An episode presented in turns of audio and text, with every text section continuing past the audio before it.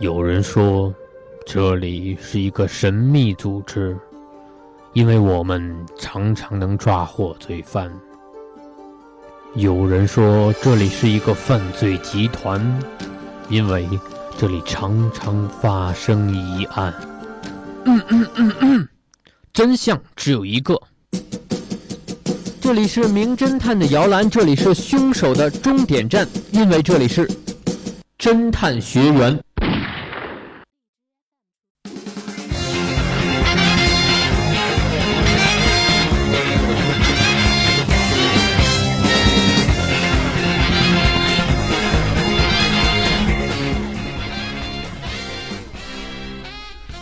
Hello，各位听众，欢迎收听 FM 九十五点二浙江师范大学校园之声。这一就又到了侦探学员的时间啦，我是探长心如。嗯，那么我们今天也是给大家请到了两位可爱的学员，我们来请两位学员自我一下自我介绍吧。Hello，大家好，我是学员雨熙。Hello，大家好，我是学员雨轩。嗯，好，两位学员名字有一点像呀。嗯，然后两位学员平时就是呃有没有看过《名侦探柯南》？就是对这一个漫画有没有了解？呃，我是稍微看过一些，但是嗯，说不上非常了解吧。嗯，那就好。其实我的话，小时候看过，但是该忘的都忘了。嗯，那么其实我们今天两个案件跟《名侦探柯南》中的两个案件是有一点点相似的，那么就请两位学员来认真的听第一个案子吧。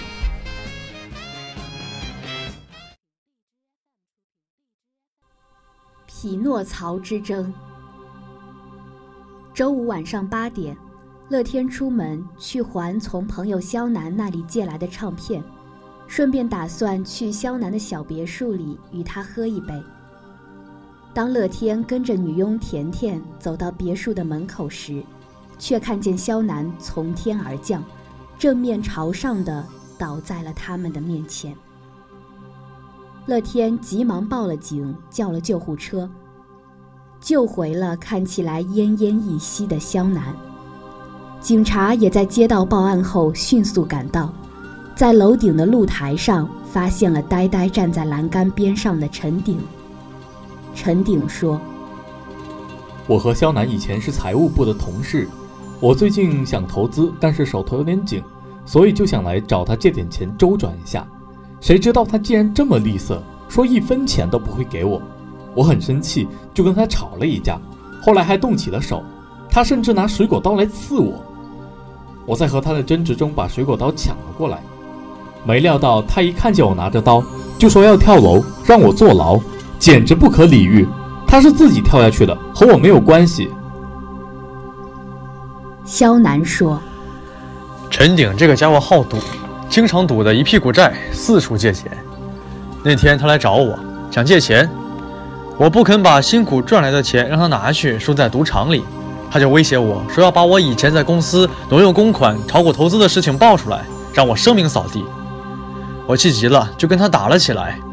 他还拿了水果刀想要刺我，我努力的反抗，谁知道他竟然那么狠，直接把我从楼上推了下去，我差点连命都要没了。你们一定要还我一个公道。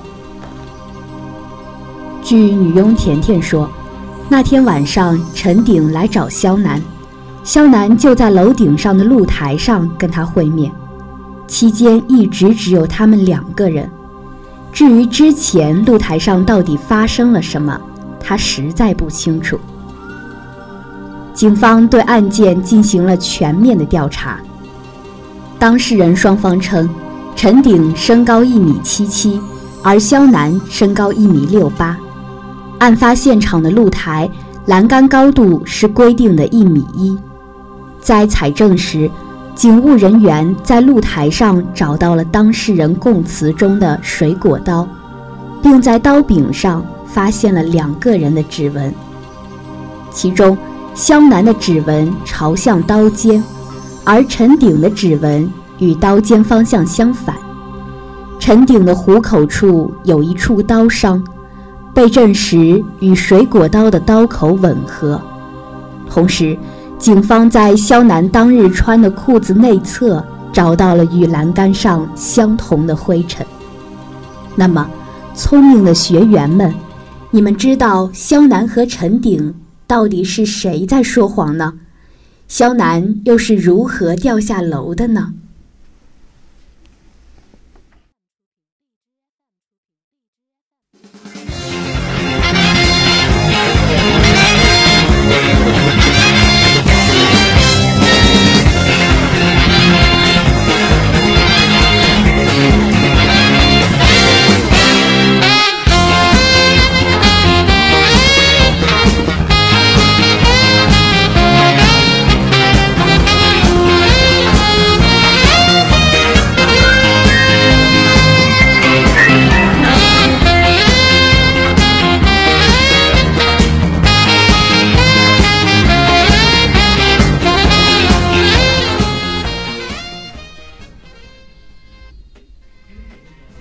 那么第一个案子过后，还有四十秒钟的思考时间，两位学员对这一个案子，呃，有没有捕捉到什么信息呢？嗯，首先这个案子的话，其实跟以前猜的案子是不一样的。嗯，就它其实里面是没有死者的，所以呢，捕捉到的信息的话，我们首先乐天跟甜甜两个人就直接可以不用管他们了。呃，来看陈鼎和肖楠的话呢，他们两个谁在说谎？其实我觉得，因为是两个人吵架嘛。那么无论如何，两个人可能都只是说了对自己有利的，可能隐藏了一些什么东西。嗯，那么雨欣认为是呃两个人都在说谎是吗？嗯，那么雨轩怎么认为呢？嗯，我觉得是肖楠在说谎。嗯，为什么呢？因为从后面的那个警方判断的那个刀上面的指纹来看，是肖楠，呃。手指指纹是朝着刀尖的，但是陈鼎的是，呃，朝着刀背的。我认为要拿刀去刺别人的话，应该是，嗯，指尖要向着向着刀尖才行。嗯，那其实我们来思考一下这个啊，握刀呃去刺别人的时候，这个指纹的问题。你们觉得一般来说，要拿刀去刺别人的话，那个指纹会向哪里呢？应该是向刀尖的刀刃的那一方吧。哎，我们想一下，这个呃握刀的这样一个方向来说，它的指纹是不是应该朝向自己的那个方向？嗯，是的，没错。嗯，那么其实我们撇开这一个呃两两位学员对这一个说呃是谁在说谎的这个问题呃有不同的看法，那我们来说呃先呃先放下这个问题，我们来看下一个问题，来说肖楠到底是怎么掉下楼的呢？你们两位有什么看法吗？其实肖楠的话，我觉得他可能有一个以死相逼的这种态度，因为他是裤子内侧有灰尘，所以呢，说明他可能一开始就是整个人已经自己去栏杆上面了，这样才会造成裤子内侧有灰尘。如果说是陈顶把他推下去的话，那么是不会裤子内侧有栏杆上的灰尘的。而且的话，这个栏杆也是一米一的栏杆，所以他一个一米。六八的人，有人去推他的话，是不会那么轻易的掉下去的。嗯，那么呃，宇轩怎么看呢？呃，我觉得可能是，呃，他们在争执中的无意的一个滑落，因为，嗯，证据来，呃，不是目击证人看到，嗯，肖楠是正面朝正面朝上掉下来的。嗯，那么你。呃，按照你来说，如果他是被人推下去的话，那他应该在呃什么地方？呃，在他身上的什么地方会蹭到这个栏杆上的灰尘呢？呃，被人推下去的话，嗯嗯，可能是他是被人推下去的话，他是不是应该背面朝着这个栏杆？嗯，好像是的。嗯，那所以他蹭到灰尘的地方应该是裤子的哪一个方向呢？应该是在外侧。那你们还记不记得，就是这个案件里面提到说肖肖楠是在哪里蹭到了这个灰尘？呃，是裤子内侧。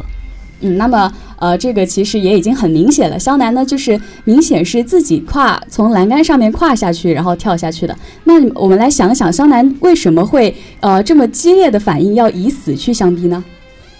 有没有在案件里捕捉到什么细节？嗯，好像是陈鼎有去威胁肖楠，然后好像是说要把肖楠的声明弄，好像是要把他弄得声名狼藉吧。呃，然后陈鼎又找他借钱，两个人吵架了。他也说了，就是说，嗯，两个人吵架之后还动手了嘛。嗯，对啊、那么我们羽西就是呃已经很清晰的理完了这个逻辑，就是呃这个案件的从头到尾的过程就是呃陈鼎去找肖楠借钱，然后呃因因为肖楠不想借，呃所以他就用自己。呃，哦，因为肖楠不想借，然后陈鼎又用他挪用公款的这样一个呃犯罪的这个证明来威胁肖楠去让他呃借自己钱，所以他就是觉得自己呃被爆出的话会有一个大麻烦，所以他就用跳楼来牵制陈鼎。然而肖楠之所以呃会用跳楼这一个呃原因来牵制陈鼎是为什么呢？你们有没有觉得他呃就是为什么会就是这么确定自己跳下楼以后不会死呢？嗯，呃，首先你们觉得他这个别墅有没有捕捉到这个信息？他别墅是呃是多高的？他的别墅是多少层？是两层吗？嗯，对。那么这种屋型不高的两层别墅，如果跳下去的话，一般来说不至于致命。然后呃，而且他有女佣甜甜可以帮忙呼救，所以呢，他自己跳下去的话就不会有生命危险。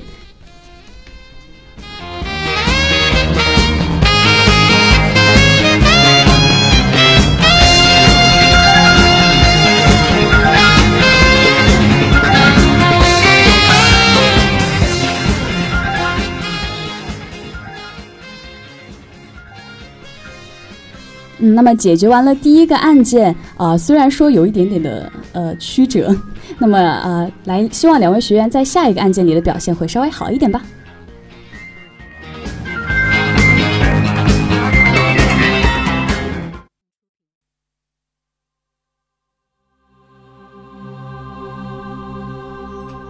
地铁坠落事件。今天，警察乐天乘坐地铁回家，在出站的时候看见两个男子在争夺一个双肩包。年轻男子高喊道：“你这个混蛋！”的同时，将中年男子推倒在施工的地铁站台护栏的前方。中年男子用手抓住双肩包的背带，而年轻男子则死死抓住包身，都不放手。突然，双肩包带断裂，中年男子整个人向后倒去，撞了用布围着的护栏，掉了下去。警察到了之后，很快地封锁了现场。据了解，死者名叫嘉华，四十二岁，是住在附近的上班族，每天一如既往地搭乘这班地铁回家。今天也是正在回家的路上。嘉华的手背上有许多细小的孔，看起来是心伤。死者则是因头部受到重创，造成头盖骨骨折。而当场死亡。员工休息室里，乐天问我想请你告诉我事发时的详细情况。图一，头上冒汗，双手放在腿上，紧张但又很有条理地讲述了事件的发生过程。他在去上厕所时，将背包放在了置物架上，回来时不见背包，出站时。发现了背包在嘉华那，于是就发生了冲突，从而造成了意外。乐天注意到图一手上戴着的崭新的婚戒与面容憔悴不相符，他询问道：“看你手上戴了戒指，是刚刚结婚吗？”图一似乎有些激动，但是又迅速地低下头说道：“本来是准备要结婚了，但是……”我的未婚妻在一个月前出车祸死了。乐天又问道：“你和死者认识吗？”图一立刻非常肯定地回答，好像在掩盖着什么。不认识，没有见过面。突然，有位地铁站务员提出了自己的疑问：当时嘉华真的打算把背包偷走吗？会不会是他以为那是别人忘了拿的东西？他以前曾经就好几次送了忘了拿的东西过来，所以我觉得他不是那种会把东西占为己有的人。此时，图一的身上突然响起了手机铃声，他拿出手机挂断后，迅速放进了口袋。检查有无遗失物品时，图一发现背包内除了手机和钱包，包内的收据和钱都不见了，而收据最后在嘉华的身上找到了。于是，其他警官们推测嘉华是一个假装将遗失物品送到招领处，实则是将其中财物据为己有的盗窃惯犯。而今天，为了不被发现盗窃而与图一发生剧烈的肢体冲突，从而造成了意外。于是，警官们就准备结束笔录了。在请图一签字时，他下意识地摸了摸上衣口袋，没有圆字笔，于是他借用了警官的笔签了字。似乎案件就是简单的意外坠楼事故，但是乐天总觉得哪里不对劲。首先，背包里和图一身上都有一部手机，为什么会有两部手机？其次，在嘉华的手背上发现了很多个细小的孔，这些伤痕是怎么来的？最后，为什么嘉华会认定这个背包是遗失物呢？聪明的学员们，你们知道谁是凶手了吗？真正的作案过程是怎么样的呢？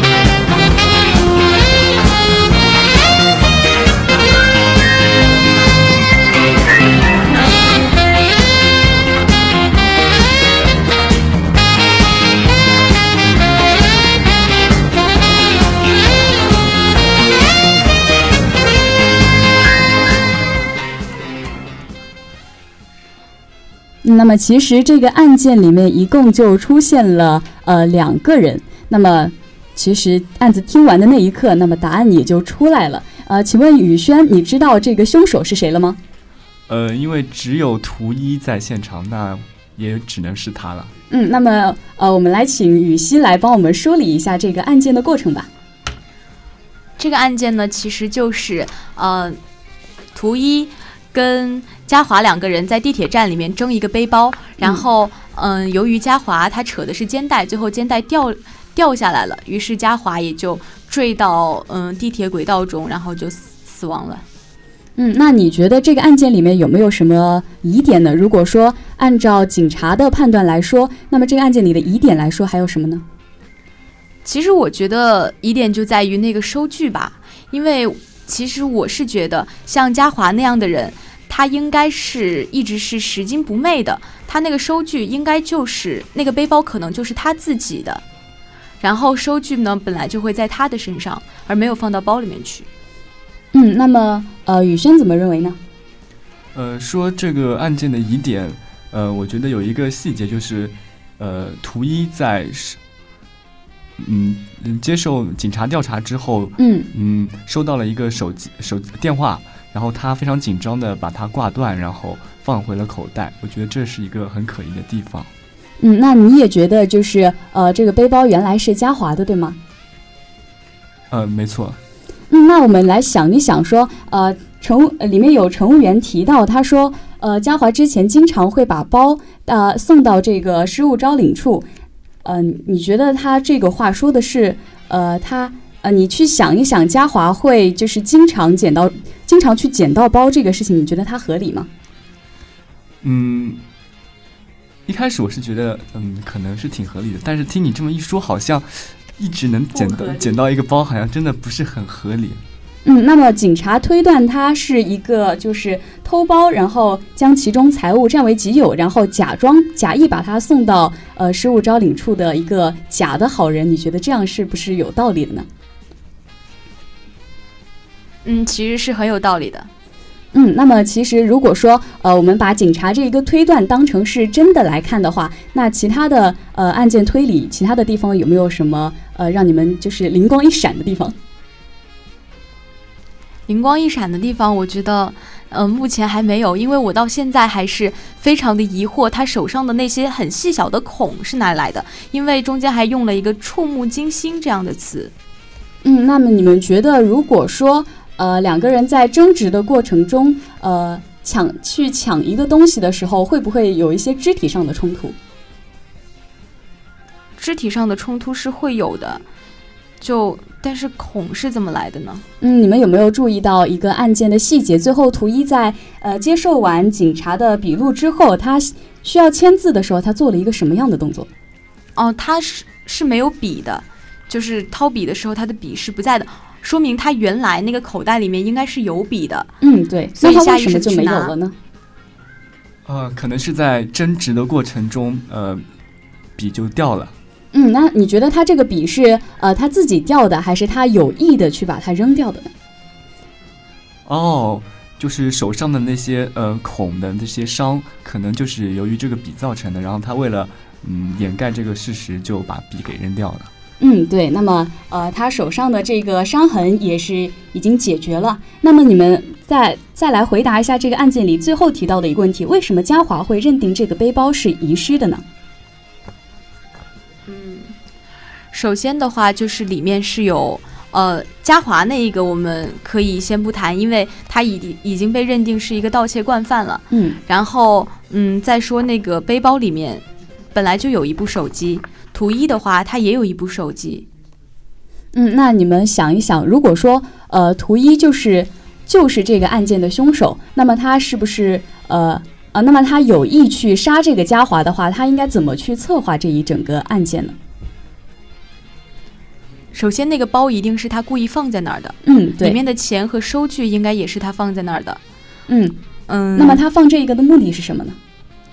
他放这个的目的就是为了吸引嘉华去拿那个包，然后跟嘉华造成一定上一定的争执冲突，最后嗯一个不小心的事情把嘉华推下去。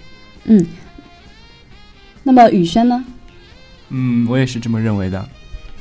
啊，好，那么两位学两位学员都认为这个呃背包是图一放置在那里，然后故意跟嘉华起一个争执，呃，来作为他要杀嘉杀嘉华的这样一个造成这个意外的来缘由。嗯，那么两位学员也是非常的聪明，就一下子就捕捉到了这个细节。嗯，那么其实这个一整个案件到这里也是就是很快的就梳理了出来。那么我们请雨熙来给我们从头到尾的讲解一下这个图一的犯罪的手法。图一犯罪的手法，呃，就是把包放在地铁站，假装是别人遗失的，从而吸引嘉华过来拿。等到嘉华真正的拿到这个包的时候，他再出现之后跟嘉华发生争执，然后把他伪装成是一场事故，把嘉华给推下去。嗯，对。嗯，那么你们有没有注意到案件之中还有一个小小的细节？图一的手上是不是戴着一枚戒指？然后警察问他的时候，他回答了什么？嗯，他回答的是，嗯，本来是跟妻子订婚的，但是，但是因为那个妻子出车祸，然后呃死掉了。嗯，那么你们从这一点来说，能不能推断出图一要杀嘉华的这个原因是什么呢？嗯，我猜有可能是他的妻子。呃，跟着嘉华跑了。嗯，其实我觉得很有可能是嘉华撞死了他的妻子。嗯，女婿非常非常的聪明，就抓到了这一个重点。那么，其实我们这第二个案件到这里也就全部的呃解释完了。就是因为嘉华是杀害图一未婚妻的凶手，所以图一策划了这样一场呃伪装成意外的杀人方杀呃策划了这个呃伪装成意外的杀人手法来杀害了嘉华。